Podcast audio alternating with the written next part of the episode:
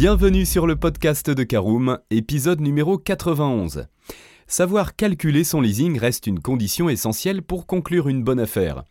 En effet, avant de procéder à un investissement, vous devez étudier tous les paramètres afin de le rentabiliser.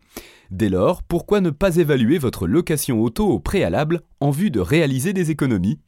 Pour savoir comment faire un leasing réussi, voici quelques clés dans ce nouveau podcast.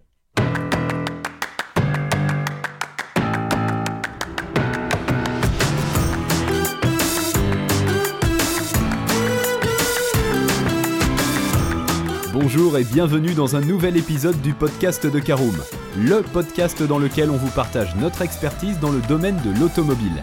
Mandataire, voitures neuves et d'occasion, importation, démarches administratives, essais, bons plans et nouveautés, on décortique tous les sujets ensemble pour répondre au mieux à toutes vos questions sur l'automobile.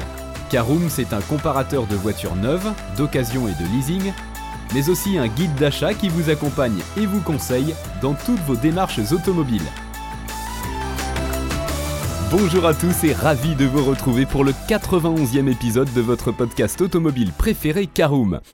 Un podcast entièrement dédié au calcul du coût de votre leasing véhicule avec un sommaire en trois parties. Tout d'abord, comment la voiture sera-t-elle utilisée? En deuxième partie, nous verrons l'apport et la valeur de reprise. Et en troisième et dernière partie, les outils disponibles sur Internet. Et je vous propose de commencer tout de suite par notre première partie, voyons comment la voiture sera-t-elle utilisée. Alors qu'il s'agisse de la LOA ou de la LLD, tout dépend de votre style de conduite. Vous devez en tenir compte afin d'effectuer le choix de la formule la plus avantageuse financièrement. En la matière, certains critères s'imposeront à votre analyse. Tout d'abord, la distance à parcourir au terme du bail, c'est-à-dire le nombre de kilomètres, l'environnement dans lequel le véhicule roulera, et enfin la durée du contrat. Le premier point revient à déterminer l'activité principale à laquelle se destine le véhicule neuf ou le véhicule d'occasion, car d'un usage personnel aux besoins professionnels caractérisés par de fréquents voyages, le forfait diffère. Dans le premier cas, la conduite du client le mènera à circuler le plus clair du temps en ville et abordera peu les grandes routes.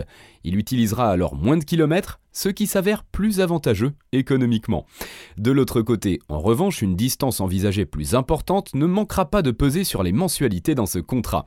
De façon générale, pour une citadine à essence par exemple, le trajet autorisé par défaut oscillera souvent entre 12 et 15 000 km par an.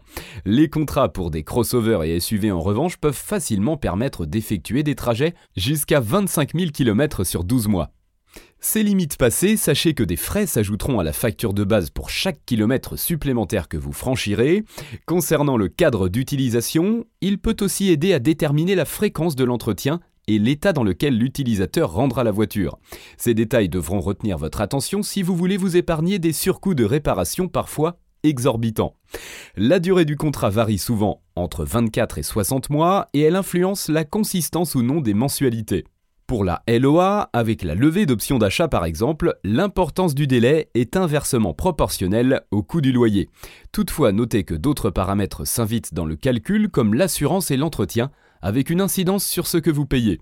Dès lors, la prise en compte de toutes ces opérations de leasing s'avère nécessaire lorsque vous souhaitez optimiser votre investissement et réaliser des économies. Voilà pourquoi vous devez prendre le temps de calculer votre leasing. Allez, on poursuit avec notre deuxième partie, parlons de l'apport et de la valeur de reprise. Alors vous le savez, la location avec option d'achat comme la location longue durée exigent toutes deux de leurs bénéficiaires le paiement de mensualité.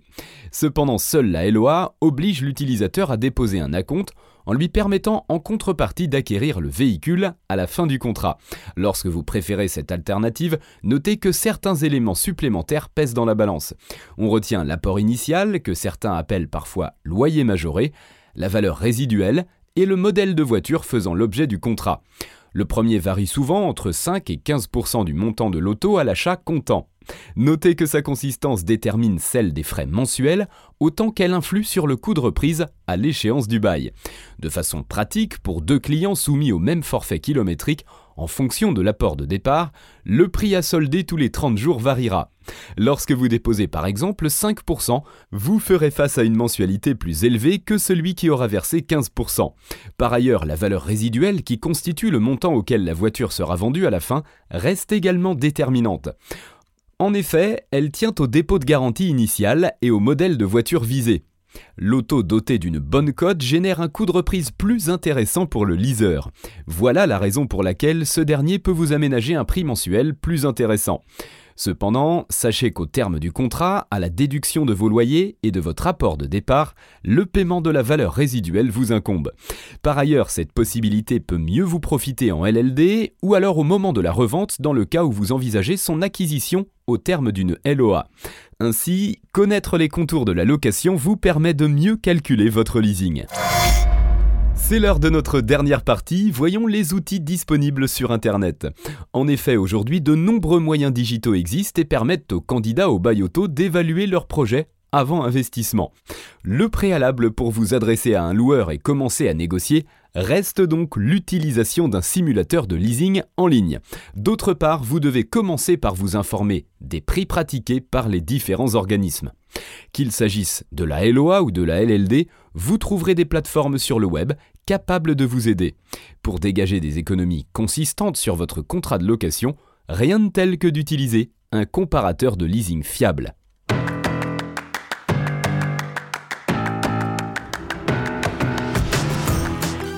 Et bien voilà, on en a fini pour ce 91e épisode. Si vous souhaitez avoir davantage d'informations, n'hésitez pas à aller lire l'article en entier. On a mis le lien dans la description plus quelques bonus. Vous pouvez également le retrouver en tapant Caroom, comment calculer leasing sur Google. Et si vous avez encore des questions, vous pouvez laisser un commentaire sur l'article ou les poser sur notre forum. Merci d'avoir écouté cet épisode jusqu'au bout. S'il vous a plu, n'hésitez pas à vous abonner au podcast depuis votre plateforme préférée, à le partager autour de vous et sur vos réseaux sociaux. On en profite aussi pour vous demander de nous laisser une note et un avis sur Apple Podcast. Votre avis nous aidera à gagner en visibilité. Ce serait vraiment sympa de votre part. Si vous souhaitez vous renseigner davantage pour l'achat d'une voiture neuve ou d'occasion, ou que vous voulez encore plus de conseils et de bons plans, rendez-vous sur www.caroom.fr. Si vous avez encore des questions, des remarques ou des recommandations, n'hésitez pas à nous contacter sur nos réseaux sociaux. Merci encore et à bientôt pour de nouveaux épisodes du podcast de Caroom.